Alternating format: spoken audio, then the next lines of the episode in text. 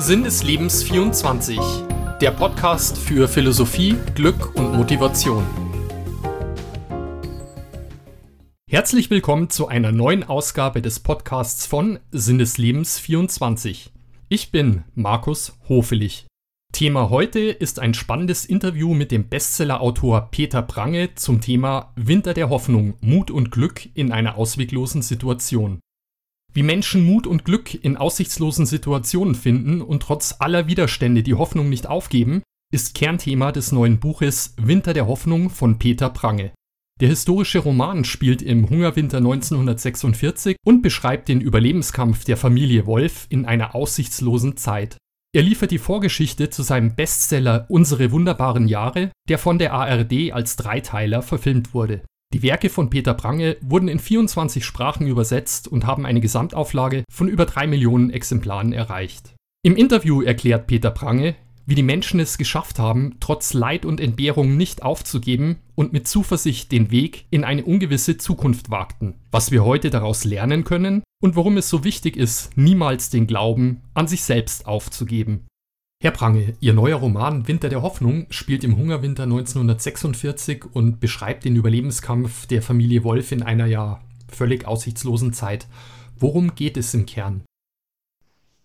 Es war genau diese Frage, wie haben es die Menschen geschafft, äh, in dieser Zeit, die kaum noch ein Überleben äh, möglich zu machen schien, wie haben sie es geschafft, trotzdem zu überleben und sogar die Anfänge dazu zu äh, legen aus den Trümmern des größten Schurkenstaats aller Zeiten, nämlich den Trümmern von Nazi-Deutschland, in zwei Generationen ein so lebenswertes Land zu erschaffen, wie wir das heute vorfinden. Das ist für mich eigentlich das große Wunder meiner eigenen Lebenszeit, mhm. Äh, dass äh, die Generation meiner Eltern und Großeltern das vollbracht haben, Deutschland so von Grund auf äh, zu verwandeln und wie das seinen Anfang genommen hat in der allerdunkelsten Zeit, buchstäblich in diesem Hungerwinter 1946, wo es fast nichts mehr gab, außer das schiere Leben, das man noch hatte, ähm, so etwas äh, zu vollbringen, das finde ich einfach höchst erstaunlich.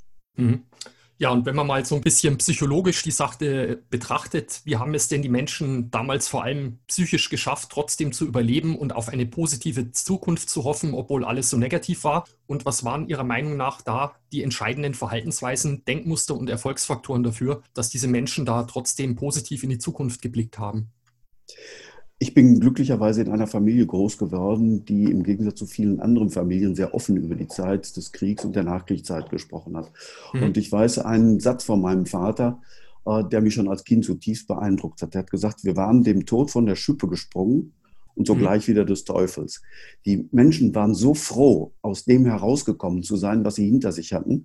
Äh, Im Fall meines Vaters war das äh, der Krieg. Er ist mit 17 Jahren bereits äh, zwangsverpflichtet worden, hat dann vier Jahre ähm, äh, als Soldat an der Front äh, ums äh, Überleben kämpfen müssen. Und als der Krieg zu Ende war, hat er äh, sich derartig gefreut, davongekommen zu sein, dass diese Lebenslust ihn sogar in dieser ganz, ganz finsteren und dunklen Zeit so erfüllt hat, äh, dass er den Blick nach vorne richten konnte und sein Leben angepackt hat und äh, bereit war, seine Zukunft in die Hand zu nehmen. Und ich glaube, das ist das, was diese Generation ausgezeichnet hat, dass sie damals als nach heutigen Maßstäben betrachtet, doch überhaupt nichts mehr möglich war, dass sie aus dem kleinsten und geringsten, was es überhaupt noch gab, versucht haben, etwas zu machen, jede noch so winzige Chance ergriffen haben, um ihr Leben äh, neu und besser zu gestalten und allein aus beflügelt von der Hoffnung auf eine Zukunft, auf ein weiteres Leben. Mhm. Und ich glaube, äh, es, äh, uns kann heute der Blick in diese Vergangenheit äh, vielleicht auch ganz gut tun, weil wir doch manchmal an Problemen verzagen und äh, unseren äh, Mut hängen lassen, sinken lassen, äh, die im Vergleich zu den damaligen Problemen doch vielleicht eher geringfügig sind. Ja, absolut. Und äh, den Punkt würde ich gerne noch weiter aufgreifen. Also Sie haben es ja angesprochen, viele Menschen fühlen sich heute ja unglücklich, obwohl es uns allen verglichen mit damals doch materiell zumindest sehr gut geht. Und da lohnt ja auch ein Blick zurück, was ja auch hinter der Hoffnung ermöglicht. Was können wir denn heute von den Menschen von damals lernen, die in einer völlig hoffnungslosen Situation waren, ja vor dem absoluten Nichts standen und trotzdem an sich geglaubt haben? Was können die Menschen heute von denen damals lernen? Sie haben es im Grunde in Ihrer Frage schon zum Ausdruck gebracht. Den Glauben an sich selbst, den Glauben an die eigenen Fähigkeiten niemals zu verlieren. Die Menschen hatten damals im Unterschied zu heute keinerlei Unterstützung von außen. Alles lag in Trümmern. Die Gebäude waren in Trümmern, die Familien waren in Trümmern. Es gab keinen funktionierenden Staat mehr. Hilfe von außen gab es nicht. Es gab nur die Chance, mit eigener Kraft aus dieser äh, fatalen äh, Situation sich wieder herauszuarbeiten. Und dieses zurückgeworfen werden auf sich selbst kann eben aber auch eine Chance sein, nämlich die Chance, das Leben neu und besser zu gestalten im Sinne dessen, wie man sein Leben eigentlich haben möchte. Damals hatten die Leute keine andere Chance, als das zu tun. Heute mhm. haben wir immer noch den Luxus, dass wir im Zweifelsfall darauf äh, vertrauen können, dass andere uns helfen.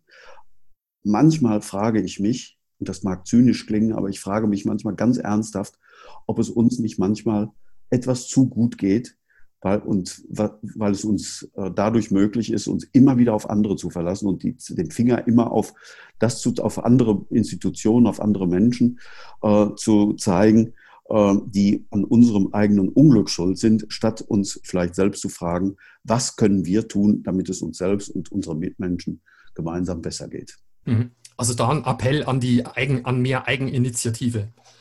Absolut. Mhm. und, die Verantwortung für das eigene Leben zu übernehmen. Das haben wir uns weitestgehend abgewöhnt. Ich finde es ja großartig, dass wir in einem Sozialstaat leben, ne, wo den Schwachen geholfen wird. Aber es gibt auch sehr, sehr viele Menschen, die sind gar nicht schwach. Aber es ist halt bequem, äh, sich äh, helfen zu lassen.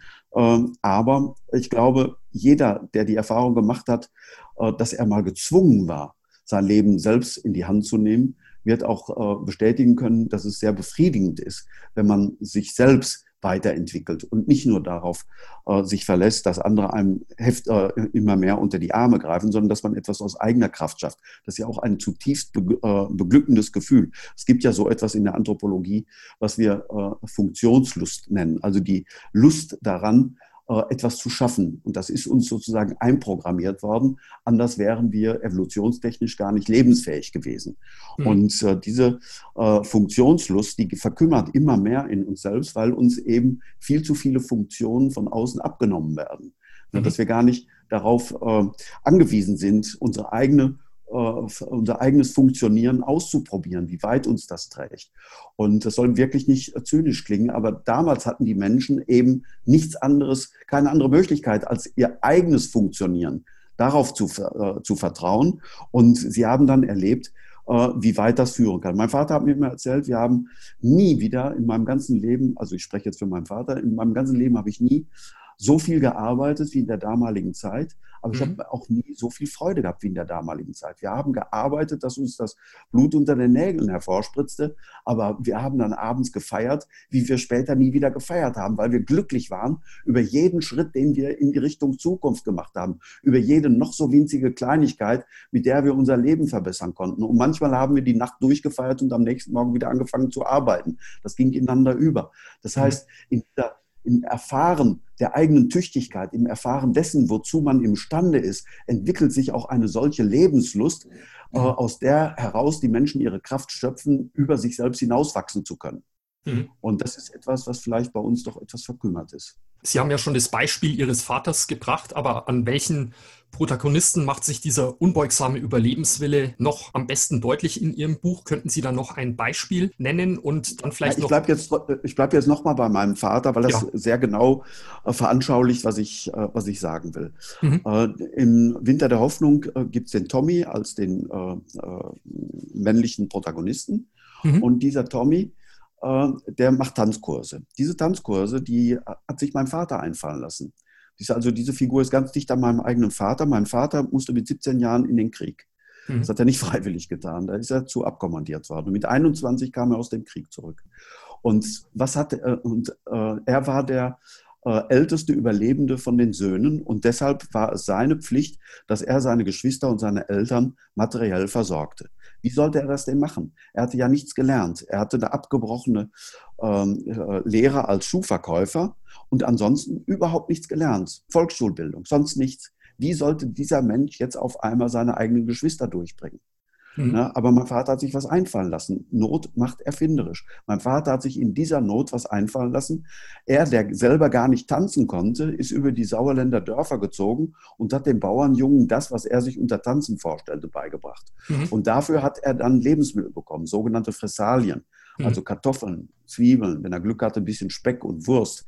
Ja, und so hat er es geschafft, ähm, äh, seine Familie zu ernähren. Und das ist das, was ich meine. Aus den geringsten, aus den allerkleinsten Chancen, die das Leben noch übrig lässt, äh, ein Optimum herauszuholen. Das haben diese Menschen damals gemacht. Und äh, das Beispiel meines Vaters zeigt, dass es dafür eigentlich nur ein bisschen Witz braucht, um äh, so etwas hinzukriegen. Mhm ja, wirklich eine unglaubliche Geschichte. Aber Not macht erfinderisch und er hat es dann auch umgesetzt und war erfolgreich damit. Ja, der Schauplatz der Geschichte ist ja ihre Heimatstadt Altena. Das ist ein kleines Industriestädtchen zwischen Sauerland und Ruhrgebiet. Und äh, Sie hatten auch viel jetzt hier von Ihrem Vater erzählt. Da stellt sich noch die Frage, wie viel autobiografisches, insbesondere auch aus dem Leben Ihrer Eltern oder Verwandtschaft, floss in das Buch mit ein und wie viel ist Fiktion? Ganz viel. Äh, die meisten Figuren sind angelehnt an real existierende Vorbilder. Mhm. Ähm, die stammen ja alle aus meinem Roman Unsere wunderbaren Jahre.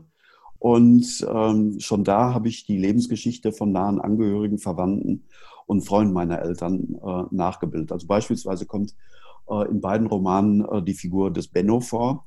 Benno, der fängt als Schuhverkäufer an und äh, äh, entwickelt dann im Laufe der Jahrzehnte daraus äh, ein äh, Schuhhandelsunternehmen mit über 100 äh, Schuhgeschäften. Das ist die Geschichte meines Onkels Gerd, der wirklich nichts anderes gelernt hatte als Volksschule mhm. und der dann als kleiner Schuhverkäufer angefangen hat und äh, hat dann äh, dieses Imperium aus dem Boden gestammt, eine klassische Wirtschaftswundergeschichte. Nur das ist Schuhklauser im Ruhrgebiet und im Bergischen Land äh, eine ganz bekannte Schuhhandelskette. Oder mhm. aber auch die Figur der Ruth, die ist meiner Tante Hilde nachgebildet worden. Meine Tante Hilde hat ein wirkliches Hiobs-Schicksal gehabt. Also an der sind alles Schreckensdinge, die es nur geben kann, sind ihr widerfahren. Unter anderem äh, war sie äh, im Krieg verheiratet äh, mit einem Wehrmachtssoldaten. Dieser Wehrmachtssoldat äh, hat sie geschwängert, sie hat dann äh, geheiratet. Äh, der Soldat ist dann in russische Gefangenschaft geraten, ist dann nach ein paar Jahren Gefangenschaft wieder nach Hause gekommen, in, in, in, nach Altena. Und meine Tante wird ein zweites Mal schwanger, als ihr erstes Kind vier, fünf Jahre alt ist. Und während der Schwangerschaft wacht sie eines Morgens auf, fast neben sich ins Bett und stellt fest, dass ihr Mann tot ist. Oh, mhm. Also diese Frau, das war nur der Anfang einer ganzen Kette von wirklichen Schicksalsschlägen, die sie hat verkraften müssen. Aber sie hat es immer wieder geschafft, sich aufzurappeln, immer wieder neu angefangen, nie den Lebensmut verloren, nie den Glauben an sich selbst, nie die Hoffnung auf eine irgendwie bessere mögliche Zukunft. Und diese Menschen habe ich versucht nachzuzeichnen, wirklich aus ihrem Inneren heraus, nicht aus einer Ideologie heraus, dass mich damit demonstrieren sollte, so und so soll man leben, sondern nein, aus dem Leben des, aus dem Dunkel des gelebten Augenblicks heraus habe ich versucht nachzuempfinden, wie diese Menschen vor dem Nichts standen, aber sich nicht mit dem Nichts begnügt haben, sondern versucht haben, buchstäblich aus Nichts ein eigenes äh, Leben zu machen. Und das mhm. äh, ist deshalb, glaube ich, einigermaßen authentisch, weil es dem wirklichen Leben nachgezeichnet ist. Und äh, Sie haben sich da ja sehr intensiv mit dem Leben Ihrer Vorfahren, Ihrer Eltern und Großeltern auseinandergesetzt. Wie wichtig ist es denn Ihrer Meinung nach für uns alle, sich auch vielleicht ein bisschen mehr mit der Geschichte unserer unmittelbaren Vorfahren, also Eltern und Großeltern, auseinanderzusetzen und was können, wie können wir davon persönlich profitieren oder können Sie das empfehlen, das zu machen? Was macht es mit einem? Ich glaube nicht, dass es zwingend erforderlich ist, dass man das tut. Man kann auch immer so tun, als wäre die eigene Geburt die, die Stunde Null der Menschheit.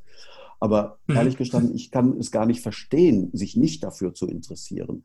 Man möchte doch wissen, wo man herkommt. Man möchte doch ein Gespür dafür haben, auf welchen Gleisen man sitzt welche Richtung das Leben äh, schon eingeschlagen hat, bevor man überhaupt zur Welt gekommen ist. Für mich mhm. als kleiner Junge ist es immer das Schönste gewesen, wenn ich sonntags morgens zu meinem Vater ins Bett gekrabbelt bin. Und ich habe ihn, hab ihn dann immer gebeten, er möge mir vom Frühjahr erzählen. Mhm. Und äh, das hat mein Vater dann glücklicherweise auch getan und äh, das waren die schönsten Stunden am Sonntagmorgen. Da hat er mir diese Geschichten erzählt von dieser Stadt, in der ich lebte, von der Straße, in der ich lebte, die aber, ich bin 1955 geboren, zehn Jahre davor völlig anders ausgesehen hat. Und das hat mich immer fasziniert. Wie kann mhm. eine Welt, die mir so vertraut ist, mir gleichzeitig so fremd sein? Wenn ich dann erfahre, dass der Eismann, der so freundlich ist und uns, meiner Schwester und mir, immer das Eis verkauft, dass der ein sogenannter Goldfasan war, also ein, ein, ein, ein Nazi-Bonze, ne, okay. der in der ganzen Nachbarschaft äh, die Leute denunziert hat der äh, dafür gesorgt hat, dass also die äh, ganze Nachbarschaft, die ausgerechnet die Nachbarschaft hatte den schönen Namen Freiheit. Ich bin in der Freiheitsstraße geboren und mhm. der ganze Stadtbezirk heißt Die Freiheit.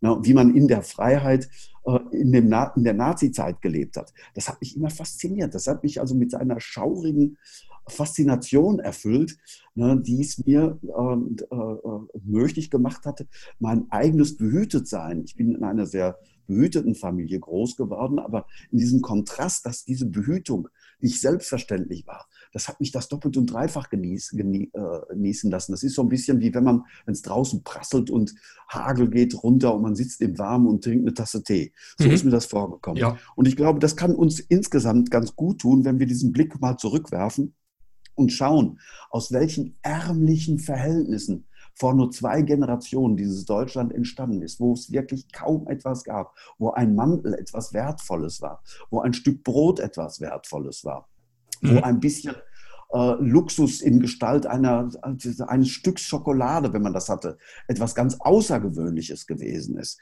Ich glaube, wenn wir das uns anschauen, kann uns das auch wieder ein bisschen bewusster machen, in was für vergleichsweise paradiesischen Zeiten wir heute leben, bei allen Unzulänglichkeiten, die mhm. natürlich auch dieses Land hat. Aber unterm Strich gesehen, was für ein schönes Leben dürfen wir führen in Freiheit, in Frieden und bei ständig wachsendem Wohlstand. Mhm. Absolut. Jetzt würde ich Ihnen gerne noch eine Frage zu Ihnen persönlich stellen. Und zwar geht es in die Richtung, ähm, wie haben Sie Ihre Leidenschaft fürs Schreiben entdeckt, insbesondere für historische Romane? Vielleicht ganz kurz, wie kam es zum Durchbruch und was fasziniert Sie generell an der Literatur? Äh, gelesen habe ich schon immer sehr, sehr gerne. Das mhm. war, äh, meine Eltern waren nicht gebildet, mein Großvater auch nicht, der war Sattler, aber sie waren alle bildungsinteressiert. Meine Eltern und Großeltern sind die besten Kunden in der Stadtbibliothek gewesen. Und mhm. gelesen wurde immer. Und ich habe also schon ähm, mit acht, neun Jahren habe ich Karl May gelesen, dadurch konnte ich dicke Bücher lesen. Und mhm. dann habe ich mich dann so mit zwölf Jahren, habe ich mich dann so durch das Bücherregal meiner Eltern dann auch gearbeitet. Die waren im Bertelsmann Lesering, Leseclub. Mhm. Und da gab es dann die Vorschlagswende und dann habe ich eines Tages ein Buch entdeckt, das mir wahnsinnig gut gefiel. Habe ich angefangen zu lesen. Das handelte von einer Lübecker Kaufmannsfamilie und äh, die äh, wurden immer reicher erst und hinterher ging es in den Untergang und das, da ging es drunter und drüber in der Familie. Und das waren die Buddenbrooks von Thomas Mann. Die mhm. habe ich mit zwölf Jahren gelesen und Gott sei Dank bin ich nicht in einem Bildungsbürgerhaushalt groß geworden, weil Bildungsbürger hätten mir als Eltern gesagt, das ist noch äh, nicht die Zeit für dich, warte mal ab bis du 16, 17 bist, dann kannst du das lesen. Ich mhm. habe das mit zwölf Jahren verschlungen. Und so habe ich Literatur auf eine ganz, ganz elementare Weise kennengelernt, nämlich einfach in Form von guten Geschichten, die mich interessiert oder nicht interessiert haben, völlig mhm. unbefangen, naiv. Mhm. Und deshalb war ich schon immer an Literatur interessiert und habe äh, wirklich sehr, sehr viel gelesen. Aber während des Studiums habe ich dann natürlich auch ein bisschen angefangen zu schreiben, hatte dann aber bald das Gefühl, äh, dass ich der Welt nichts mitzuteilen hatte. Und ich habe dann während des Studiums angefangen, Bücher zu übersetzen. Und während meiner Promotionszeit habe ich das ausgebaut. Und ich habe damals als Verleger mich auch fragten, willst du nicht mal selbst was schreiben, habe ich immer gesagt, ich habe der Welt nichts mitzuteilen und ich übersetze lieber gute Bücher, als dass ich schlechte schreibe. Mhm. Aber dann hat es ein Erweckungserlebnis äh, bei mir gegeben. Okay. Und ich kann auf die Minute genau sagen, wann ich zum Schriftsteller wurde. Nämlich am 19. August 1989 um 21.45 Uhr. Mhm. 21.45 Uhr, heute Journal. Und das machte am 19. August 1989 auf mit den Bildern von den DDR-Bürgern, die mhm. in Ungarn durch den Zaun gedrängt sind. Und ich wusste in dieser Sekunde, dass das Ende einer Epoche. Dieser Zaun, das war ja nur noch ein Maschendrahtzaun, das war die Karikatur des Eisernen Vorhangs. Und ich hatte in der Sekunde die Vision von einer Geschichte, von einer Familie, die gegen Kriegsende irgendwo zu einer Familienfeier zusammenkommt, zu einer Hochzeit. Und dann schlägt die Faust Gottes in Gestalt des Kriegsendes in diese Familie hinein, versprengt die Mitglieder der Familie äh, über äh, ganz Deutschland und die brauchen dann 50 Jahre, um wieder zusammenzufinden. Also mhm. die Geschichte des geteilten und wiedervereinten Deutschlands am Beispiel einer Familie. Und mhm. das war die Grundidee zu meinem Roman Das Bernstein-Amulett. Und diese Grundidee, die habe ich zuerst versucht zu unterdrücken, weil ich ja überzeugt war, dass ich nicht zum Schriftsteller geboren bin. Aber diese Geschichte hat mich wirklich über Jahre verfolgt, bis ich dann irgendwann das Gefühl hatte, wenn ich diese Geschichte nicht schreibe, dann werde ich als älterer Mann mal auf mein Leben zurückschauen und sagen, da hast du an einer Stelle gekniffen, da hast du an einer Stelle, wo dir der liebe Gott einen Fingerzeig gegeben hat, hast du, bist du diesem Fingerzeig nicht gefolgt. Du hättest es wenigstens ausprobieren müssen. Mhm. Und da habe ich gesagt, nein, das will ich nicht erleben. Und da habe ich mir ein Jahr Auszeit gegönnt und habe dann mich hingesetzt und diesen Roman geschrieben. Das war dann das Bernstein-Amulett. Und dann hatte ich das große, große Glück, dass dieser Roman dann von der Filmproduzentin Regina Ziegler entdeckt wurde. Sie hat ihn als Zweiteiler für die ARD verfilmt. Und mhm. erst daraufhin ist das Buch dann auch sehr erfolgreich gewesen. Und so wurde ich dann zum Schriftsteller, obwohl ich das eigentlich nie hatte werden wollen.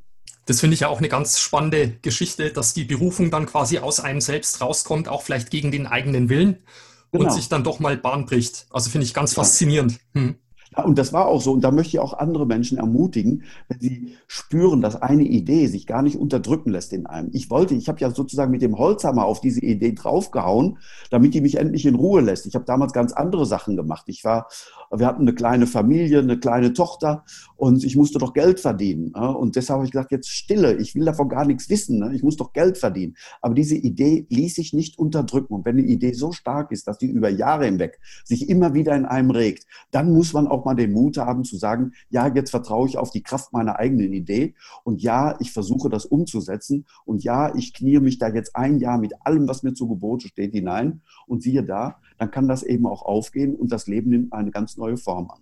Also auch mhm. hier wieder so diese ursprüngliche Krisensituation, dieses Zweifeln an sich selbst, das nicht glauben. Aber nein, irgendwann muss man auch sagen, ich glaube an mich, ich glaube an die Kraft meiner Ideen und ich mache es. Und äh, dann daraus äh, bezieht man dann auch so viel Energie, dass man die Dinge wirklich schafft, weil sie wirklich aus dem Herzen kommen. Mhm. Ja, wunderbar. Ja, und dann würde ich zur Abschlussfrage kommen, die ich äh, jedem Interviewpartner stelle. Und die lautet, was ist für Sie persönlich der Sinn des Lebens? Es gibt keinen vorgegebenen Sinn des Lebens, sondern der einzige Sinn des Lebens besteht darin, dass jeder sich seinen eigenen Sinn erschaffen muss. Mhm. Und äh, das kann ich natürlich als Autor in besonderer Weise. Ich gestalte ja ganze Welten, da bin ich ein bisschen wie der liebe Gott. Der Autor ist in einem Buch allgegenwärtig, aber unsichtbar, genau dasselbe wie der liebe Gott in, in, in, in Wirken in der Welt.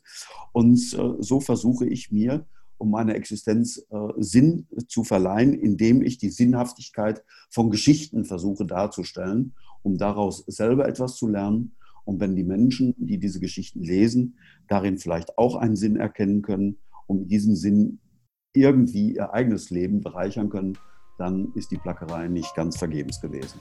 Wunderbar. Ja, Herr Prange, ich bedanke mich herzlich für Ihr Gespräch und für die vielen interessanten Einsichten. Ja, ich bedanke mich für die Einladung. Hat mir Spaß gemacht, Herr Hoflicht. Dann alles Gute und Ihnen noch einen schönen Tag. Danke Ihnen auch, Herr Hoflicht. Wenn euch dieser Podcast gefallen hat, dann hinterlasst gerne ein Like oder abonniert ihn auf Spotify, iTunes oder auf Soundcloud. Wenn ihr das Interview noch einmal nachlesen wollt, dann schaut gerne auf meiner Website www.sinneslebens24.de vorbei. Dort am besten in der Suchfunktion den Namen Prange eingeben. Ich wünsche euch alles Gute und bis zum nächsten Mal.